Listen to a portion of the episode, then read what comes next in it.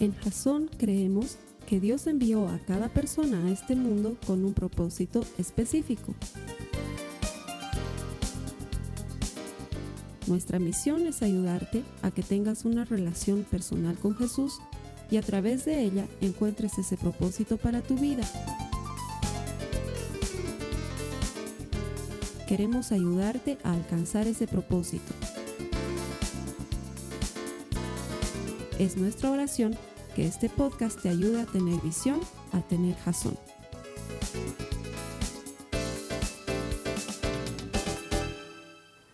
Gracias por conectarte a Jason. Bienvenido. Todo esto que hacemos de poner una prédica semanal, de armar toda una página web, lo hacemos convencidos de que todo el que encuentra a Dios encuentra vida. Nuestro deseo es que encuentres vida por medio de la palabra de Dios. ¿Para qué? Para que encuentres propósito.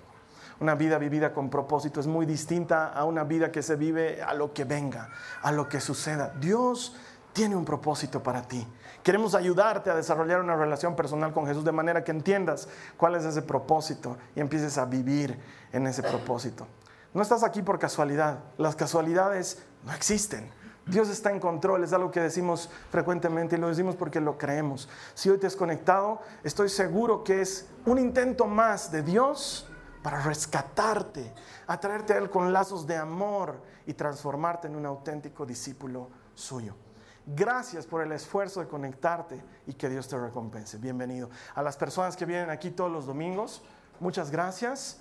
Venir a la iglesia es optativo, lo sostengo. Podrías estar haciendo otras cosas. En domingo hay muchas cosas entretenidas que uno puede hacer, pero venir a la iglesia es optativo y sin embargo, cada vez que vienes a la iglesia, abres las puertas de tu corazón a Cristo. Él dice, yo estoy a la puerta y llamo. Si alguien me escucha, entraré y cenaremos juntos. Cada que tú le abres las puertas de tu corazón a Jesús, Él entra y es alimento para tu vida y comparte contigo. Así que te garantizo que lo que hoy vamos a compartir va a ser alimento para ti. Que el Señor te premie por tu fidelidad y por haber venido al encuentro con Él. Gracias por estar aquí los domingos. Estamos en medio de una serie que se llama Pecados Necesarios, así, con signos de interrogación. Pecados necesarios. ¿Por qué? Porque culturalmente parece que hubiéramos convenido que hay ciertas cosas que no son tan pecado como otras que sí son realmente pecado.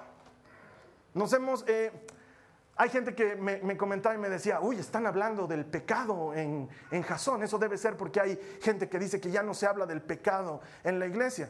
Si yo hiciera prédicas por responder a lo que la gente dice, hace tiempo que hubiera dejado de ser predicador.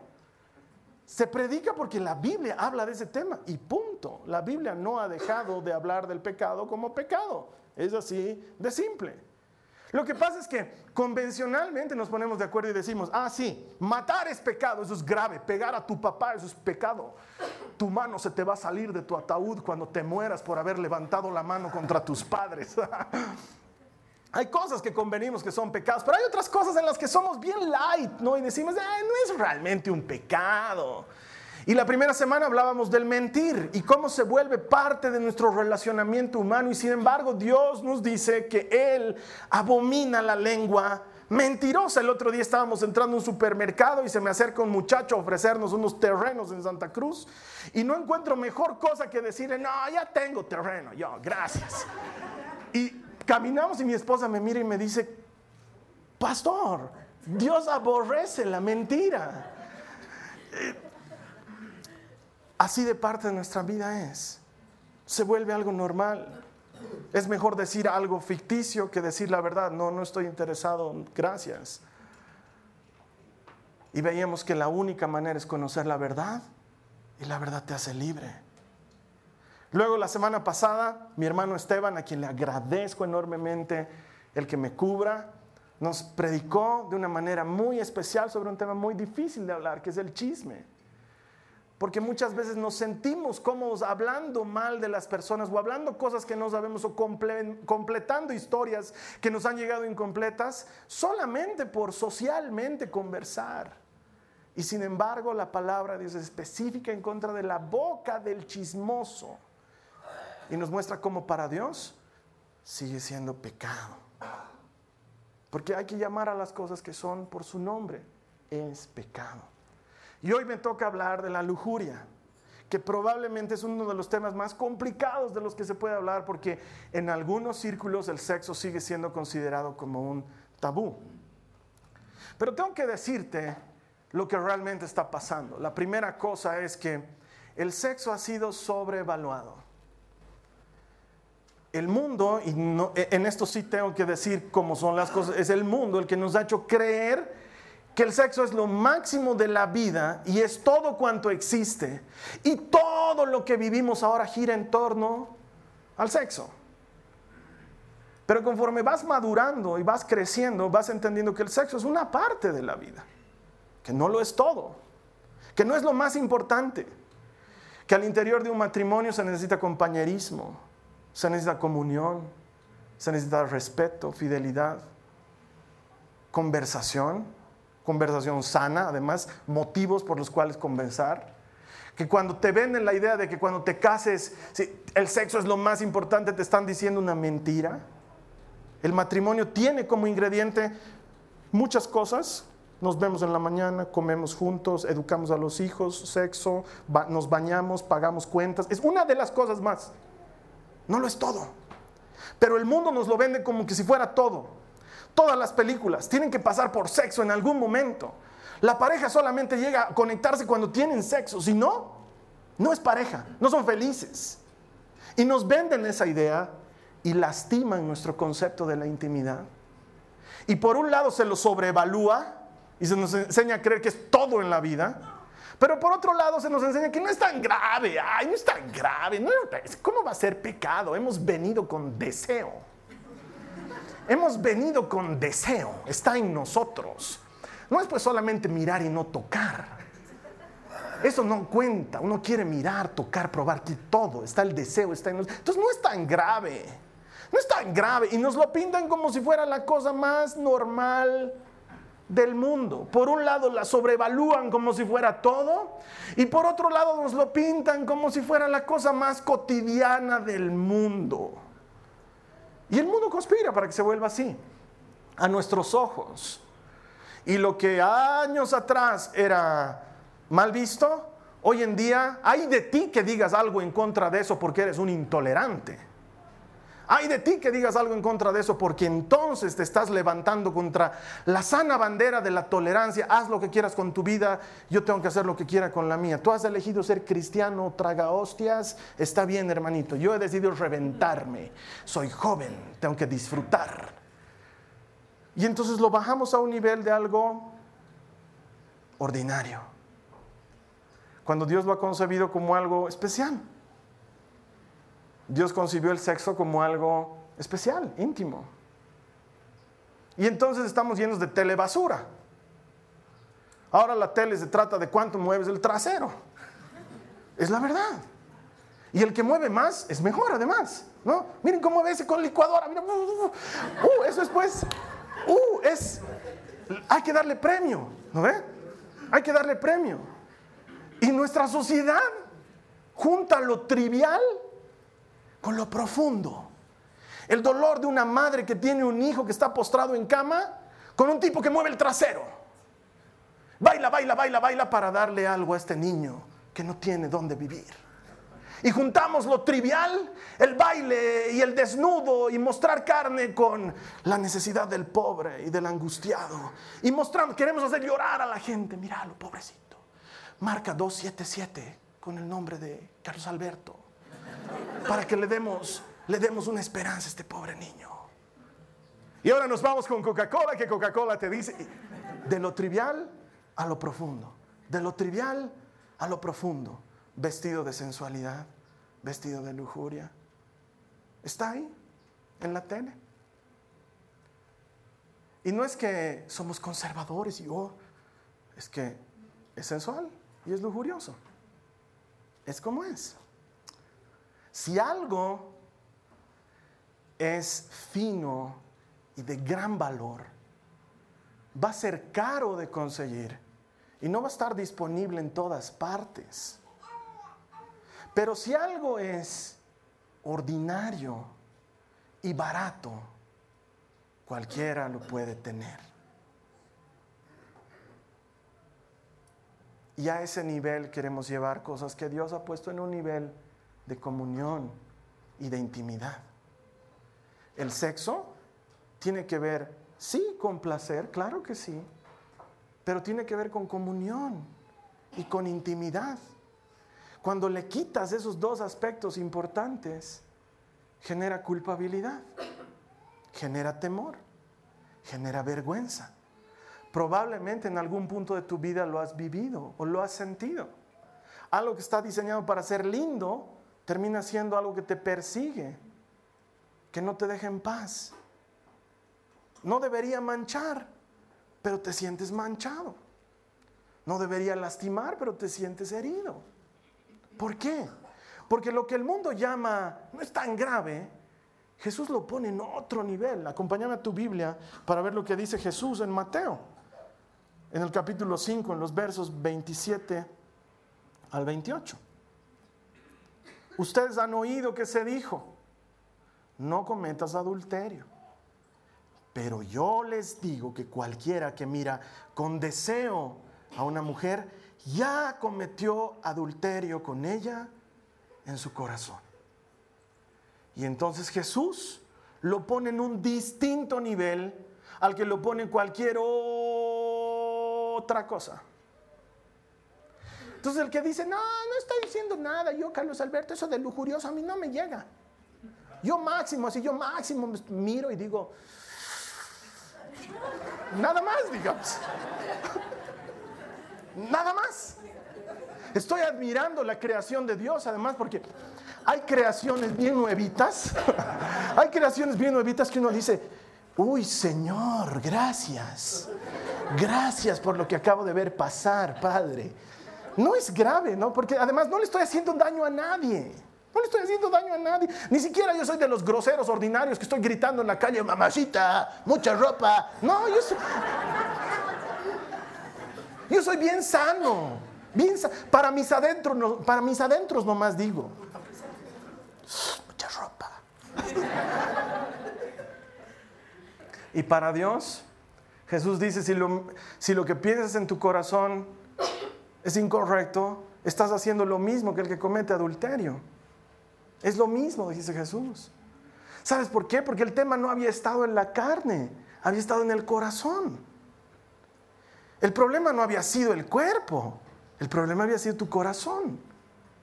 Si te das cuenta, no es nuevo. Dios valora el corazón siempre. Cuando lo eligen a Saúl porque era el más alto de todos para ser rey, era el más churro, porque además el tema de la lujuria no es un tema exclusivo de los varones. Sí es más frecuente entre varones, hay que admitirlo, pero es un tema de todos. Cuando lo vieron churro a Saúl, muchas mujeres han dicho, uy, papi, ese va a ser nuestro rey, bomboncito. Como muchas veces también escucho, no, ahí es escura, ay, qué desperdicio. Escucho. Cuando todos eligen y Saúl se ve ahí machote y hermoso, Dios le dice a Samuel, están mirando lo de afuera yo miro lo de adentro. Ustedes están guiando por su apariencia, yo me guío por su corazón. Lo mismo pasó después con David. Lo mismo pasó después con Absalón, el hijo de David, el que lo perseguía David se llamaba Absalón. Y dice que era tan churro que hasta los hombres decían, está bien Absalón, ¿no? Me ha sembrado la duda. Pero no tenía el corazón conforme a Dios. Y por eso, aunque pudo gobernar y destronarlo a David, porque David había pecado, no tuvo el corazón conforme a Dios. Porque lo que Dios mira es el corazón. Y entonces cuando habla de la lujuria, está hablando de un tema que nos hace daño en el corazón. Y por eso muchas personas viven una vida de pareja lastimada, porque alguien les ha lastimado en la intimidad. En la intimidad de su corazón. Cuando algo debería ser sano y bueno y puro como lo es, muchas personas lo tienen lastimado en su corazón y en su mente y lo ven como sucio, como desagradable. Y sin embargo, caemos presa de lo que hay hoy en día. Porque ¿cuál es el problema hoy? Que tenemos celulares y que puedes hacer un clic y ya estás en un sitio pornográfico. Yo me acuerdo que cuando yo era chango, si aparecía una revista Playboy en mi colegio era más o menos haber metido un arma al colegio. Pues no era fácil. Entonces de repente tú veías un cúmulo de moscas volando por algún lugar y tú sabías y decías, hay una revista de peladas. Entonces ibas y veías y estaba ahí la revista. Y uno se leía todos los artículos, de la cara hasta la contracara. Y alguien va a decir, ¿hay artículos en esa revista? Nadie lee, nadie lee. Todo el mundo ve. Distorsionan tu concepto de lo que es sexualidad, de lo que es mujer, de lo que es hombre. Hoy eso está al alcance de un clic y es gratis. Es gratis. Y en los sitios de internet, Facebook no es el portal más utilizado. Facebook pierde por mucho contra los sitios pornográficos. Algo tenemos que hacer. Algo tenemos que hacer. Porque para Dios sigue siendo un pecado, sigue siendo un problema. Y el problema lo vivimos nosotros cuando después cosechamos muerte. Entonces lo primero que necesitamos para vencer la lujuria, lo primero es no darte por vencido. No rendirte a la corriente, decir, bueno, ya así es. Ya finalmente te aparecen las ventanas. Yo no he querido hacer clicar, empezó a aparecer miles de ventanitas. Uno tiene ojos, Carlos Alberto, ya mira, pues, ¿qué vas a hacer? No te des por vencido. Mira lo que dice la palabra en Primera de Corintios, en el capítulo 6, en el verso 18. Primera de Corintios 6, 18. Dice, huyan. ¿Qué dice? Huyan del pecado sexual. Ningún otro pecado afecta tanto el cuerpo como este porque la inmoralidad sexual es un pecado contra el propio cuerpo. Huyan. Entonces, si tú estás viviendo este problema, si tú estás viviendo esta situación y dices, yo todavía no puedo con eso, tres, cuatro meses lo logro, pero luego ah, vuelvo a mirar o ah, ay, si no logro vencerlo. La primera cosa que eso me avisa es que todavía puedes hacer mucho. Porque si estás luchando es que todavía no has sido vencido. El que está luchando todavía no ha sido vencido y entonces puedes revertir la lucha y Dios está a tu favor y Él quiere sacarte adelante, pero el primer consejo que te da el Señor en su palabra es, hazte pepa. En serio, escapate. A todos los otros pecados Dios dice, enfrentalos. Pero a este dice, escapate. ¿Por qué? Porque Él sabe que es difícil para el hombre, para la mujer. Sabe que el deseo nos tiende al pecado. Entonces, ¿qué te puedo decir? Primero, aceptar que tienes un problema. Mientras lo sigues racionalizando y dices, no, hermano, lo que pasa es que a mí mi esposa no me, no me atiende como debiera. Es mi manera de manejar las cosas. No estás asumiendo el problema como es. Mientras lo sigues racionalizando y dices, no, yo no soy muy chequeador, yo no solamente... Ah, también los pantalones que usan, hermano, los pantalones que usan ahora. El problema no está en quién se viste, cómo se viste, aunque eso también tiene otro acápite de problema. El problema está en ti. Lo primero que tienes que hacer es aceptar, decir, tengo un problema. Tengo un problema. Señor, necesito sanar algo tengo esta dificultad en mí y tengo que sanarla. Y cuando aceptas el problema, te abres a sanarte de la cosecha de muerte que te espera, porque si le das rienda suelta a la lujuria, que no tiene nada que ver con el sexo sano dentro del matrimonio, si le das rienda suelta a la lujuria, lo primero que va a matar es tu intimidad con él o la que venga, aguas. Es lo primero que va a pasar. Vas a jalar toda tu basurita de traumas y dolores a una relación que está pensada para ser sana. Entonces hay que aceptar el problema. Y si ya estás casado, hay que aceptar el problema y decir, tengo un problema. Porque si no, eso trae problemas en la intimidad y luego trae problemas contigo cuando te sientes sucio o impuro de algo que no debería ser sucio o impuro. Y finalmente termina por matar tu relación con Dios. Porque así como Adán se escondió después de haber pecado, los seres humanos después de haber pecado nos solemos esconder. Entonces uno dice, no, ya estoy, ya, tienes razón. Pero no puedo botar mi celular tampoco, ¿no? entonces no iré a la iglesia. Esa es la gran solución. No iré porque esta semana sí me he pasado de la raya y no iré a la iglesia. Tienes razón, hermano, me has hecho reflexionar. No, más bien es al revés. Más bien es al revés. El pecado va a terminar por matar tu comunión con Dios. Pero cuando aceptas que tienes un problema, te acercas a Dios para que Él te sane. Entonces, hermano, si tienes problemas con esto, hermana, si tienes problemas con esto, tienes que huir. Bloquea lo que tengas que bloquear en tu celular, en tu computadora. Borrar lo que tengas que borrar. Tu vida vale más que toda esa basura. Trancala, borrala, quitala, ponte. Hoy en día hay cosas para vigilarte a ti mismo. Nombra a alguien que tenga tus passwords. No tengas passwords privados para con tu esposo con tu esposo. Ay, hermanos, que quito esto, va a estar entrando. ¿Te das cuenta qué nivel de distorsionada está la relación? Uno debería tener abierto sus cosas con su familia. ¿Por qué? Porque no tienes nada que ocultar. Y eso te mantiene en raya además. El día que estás a punto de cruzar la línea, lo primero que piensas es, no, mis hijos pueden ver que he estado navegando en este lugar. O mi esposa puede entrar y encontrar esta conversación. Ah, no, es que yo soy vivo, si yo lo borro antes, hermano. Yo lo borro antes. Sí, pero tengo que decirte algo. Hay algo que no se borra. La mirada de Dios. Eso no se borra. No se pasa. Eso sigue ahí. Podrás engañar a todo el mundo, pero tu comunión con Dios está lastimando. Entonces, ¿quieres un buen consejo? Hazle caso a Pablo. Hazte pepa. Sal de ahí, huí, como si tu vida dependiera de ello. Borrar, trancar, eliminar. Si son programas los que te... ¿Sabes qué? Comprate un Nokia de los antiguos. No tengas aplicaciones. Tu vida vale más que eso. Tu comunión con Dios vale más que eso. Huí, pero no te des por vencido.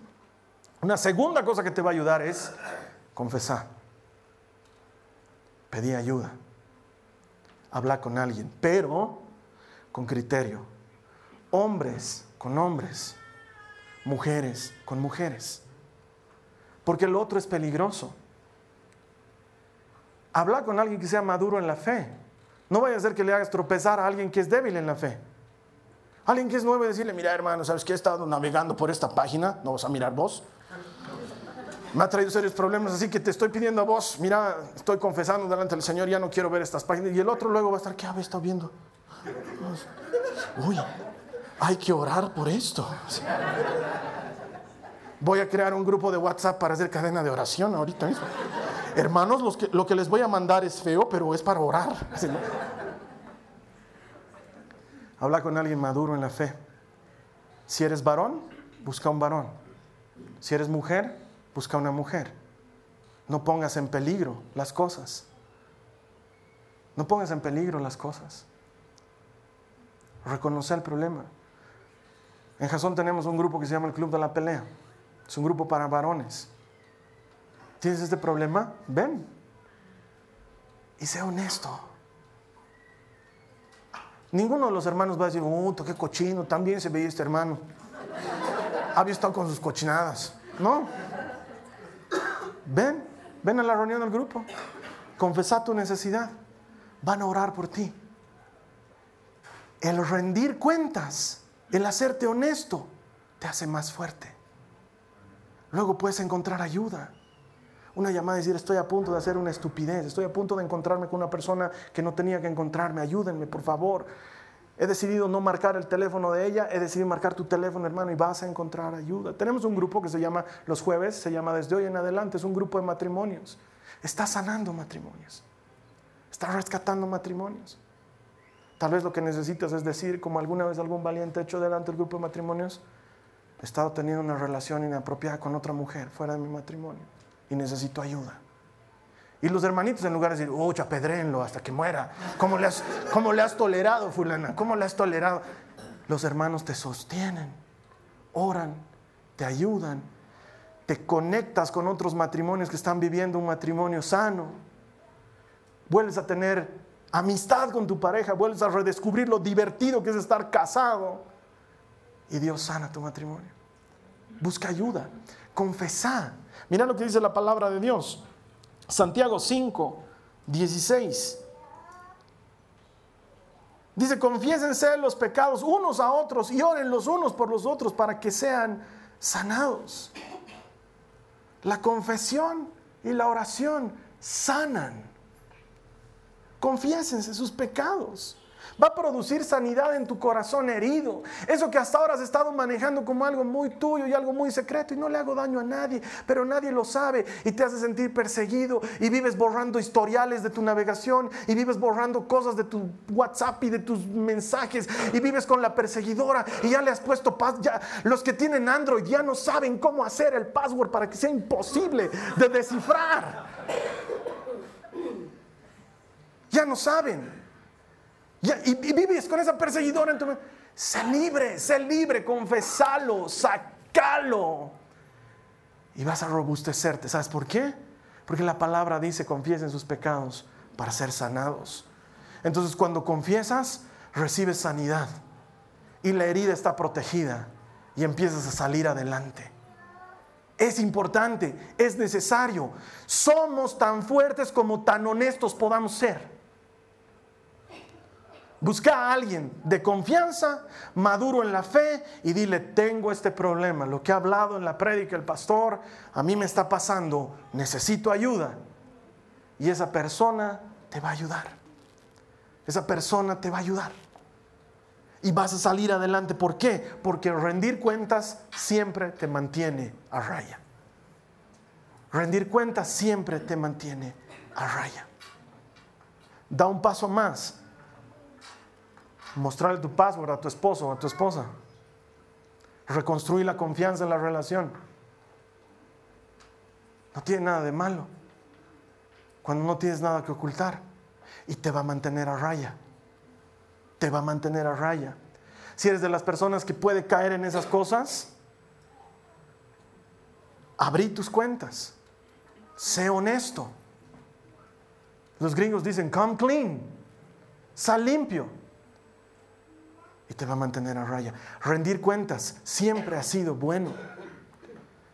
Lo vengo diciendo desde el día uno que hemos abierto Jason. Encontrate un Pepe Grillo, alguien a quien le cuentes tu vida y que te sepa mantener en vereda. Ah, no, pues yo le cuento al Brian. No le cuentes al Brian. Porque ya sabes dónde te lleva. Ya sabes dónde te lleva. Y lo más importante, de todo lo que podemos hacer para huir de la lujuria, lo más importante, apegate a Dios. Apegate a Dios. Como si tu vida dependiera de eso, porque créeme, depende, depende. No dejes pasar la oportunidad. Tanto más tiempo pases con Dios, tanto menos ganas vas a tener de ir en pos de aquello que vale poco. Tanto más tiempo pasas con lo valioso, tanto menos interés tienes en lo que no vale nada. Apegate a Dios, búscalo con desesperación. No te conformes con ver una prédica por internet. Me encanta que lo hagas, pero es poco. Tienes que buscarlo con interés. Tienes que orar, tienes que vaciarte en Él. Llorar, despatarrate y que Él te sane en Él. Entonces dicen, hay tal reunión de compartimiento, anda. Hay tal estudio bíblico, anda. En Jasón tenemos una política. Eres libre. Anda al estudio que quieras. Anda a la reunión que quieras. Mientras sea cristiano, anda. ¿Por qué? Porque tienes derecho de pasar tiempo con Dios. Yo no soy tu dueño, no soy. No necesitas mi permiso. Pegate a Dios. ¿Quieres orar de madrugada? Ora de madrugada. ¿Tienes hermanitos que levantan altares de oración? Anda, levanta altar de oración, ora con ellos. ¿Qué es altar de oración? No tengo idea, no vengas a hacer eso aquí. Andad con los que hacen esas cosas. Mientras sea cristiano, mientras están adorando al Dios que vive, tú hazlo, tranquilo y llena tu espíritu y apegate a Dios. Mira lo que dice la palabra, Salmo 119, versos 9 al, 10, al 11, dice, ¿cómo puede un joven mantenerse puro? Obedeciendo tu palabra. Me esforcé tanto por encontrarte. No permitas que me aleje de tus mandatos. He guardado tu palabra en mi corazón para no pecar contra ti. ¿Cómo hace uno para estar puro? Obedeciendo su palabra. Entonces, no hay fórmula mágica o secreta. Es pegarte a Dios. Dejar que Él te atraiga con lazos de amor. Que Él nutra lo que está desnutrido en nosotros. Que limpie lo que se ha lastimado. Que reordene lo que se ha distorsionado que te devuelva tu paz. Que quite de nuestra mente las ideas que el mundo ha puesto de que todo es sexo y si no hay sexo todo está mal, porque es mentira. Es mentira. Alguien tiene que decirle a nuestros jóvenes que no es así. No es así. Que la pureza tiene que seguir siendo una virtud de la que hablemos y practiquemos los creyentes. Que se necesita. ¿Por qué? Porque si lo has vivido, sabes lo terrible que es andar con una conciencia cauterizada. Si te has sentido alguna vez sucio por temas sexuales, sabes lo difícil que es caminar en medio de la gente.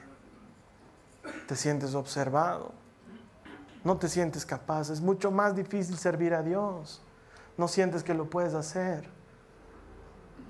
Pero cuando Dios te limpia, cuando Él te rescata, cuando Él transforma tu corazón, soy testigo de esto, soy 25 años cristiano, he visto matrimonios hechos pomada, cómo se reconstruyen, cómo renace amor entre ellos cuando no había nada. Y alguien diría, ah, es que debe haber buen sexo en esa pareja. No tienes idea de lo que es el sexo en el matrimonio, no tienes idea.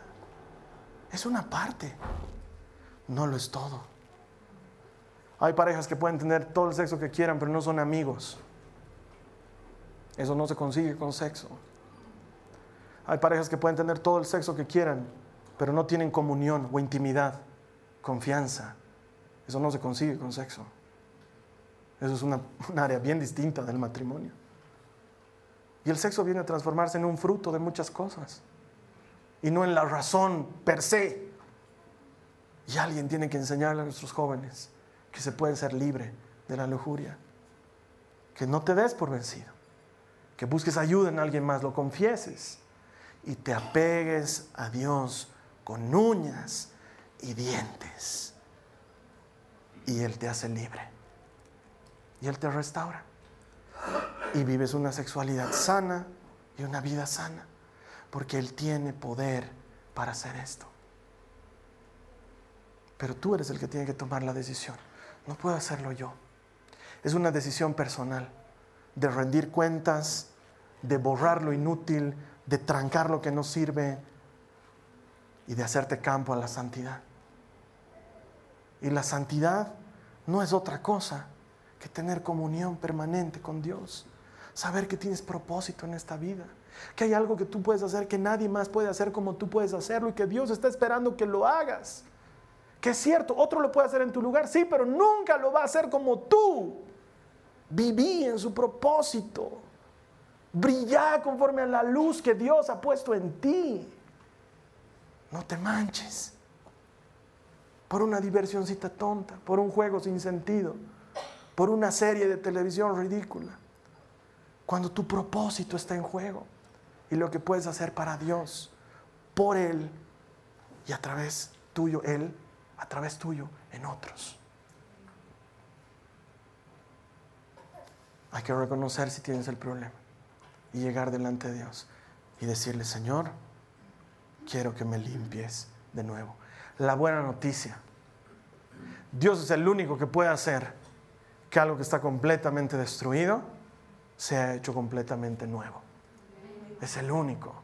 Dios es el único que puede hacer que algo que está completamente sucio sea completamente limpio. Y Él es el único que puede hacer que algo que ha sido considerado como ordinario, fácilmente accesible por todos, se transforma en algo limpio, nuevo, exclusivo y de gran valor. Él es el único que puede hacer eso. Nadie más. No sé quién me está escuchando allá, conectado en su computadora. Tal vez es un joven, una muchachita. Deja de ofrecerte ahí como si fueras de poco valor. Vive según el valor que Cristo te ha dado. Hazte valorar. Vuélvete exclusivo. Fino, que no seas fácil de conseguir por cualquiera. Ese es el lugar que Dios te ha dado. Y viví de acuerdo a eso que Él te ha regalado. Ay, es que yo, Carlos Alberto, ya he hecho muchas cosas. Yo ya he estado con tanta gente que ya ni me acuerdo. Puede ser que sea tu caso. Te creo. Pero Dios hace las cosas nuevas. De cero. Él puede hacer que lo más manchado se vuelva limpio. Él puede transformar tu vida desde cero. Lo único que necesitas es que tú se lo digas. Señor, quiero quedar limpio. Si ese es tu deseo, te invito a que ores ahora conmigo. Cierres tus ojos.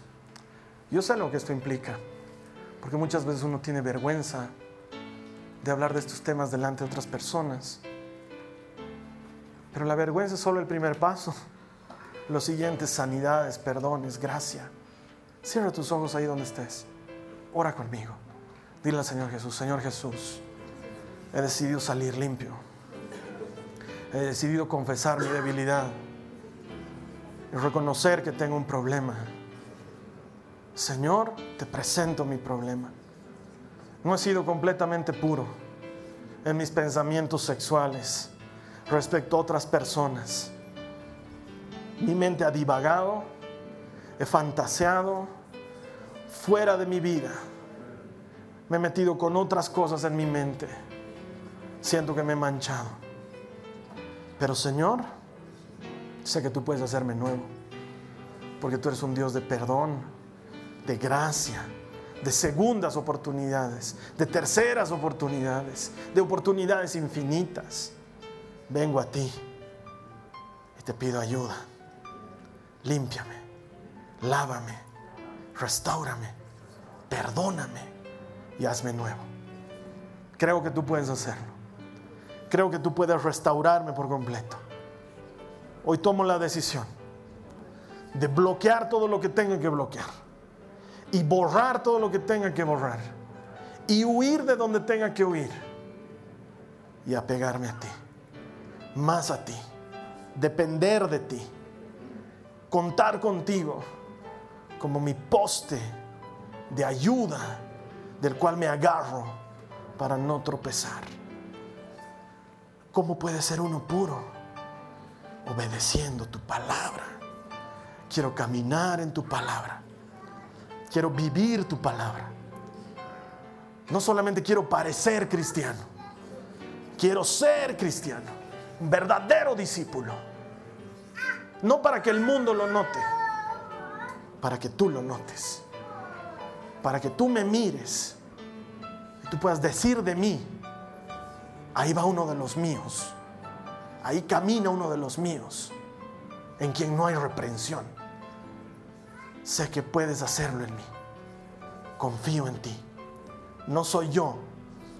Yo hasta ahora no he podido. Eres tú, que todo lo puedes. Te doy gracias. Salgo limpio. Quedo limpio por tu amor, por tu gracia. En el nombre de Jesús. Amén. No dejes inconclusa esta obra. Acércate a alguien. Busca ayuda. Si estás lejos de, físicamente de la iglesia, acércate a la iglesia. Busca un lugar. No pongas pretextos que el pastor no me gusta, que su corbata no me gusta. Acércate a Dios.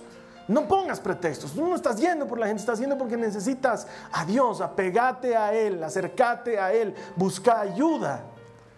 Y vas a ver cómo Él transforma todo lo que hasta ahora ha sido noche en día, en luz radiante. Él es así, Él tiene ese poder. Él garantiza que el camino del justo es como el amanecer, se hace cada vez más brillante.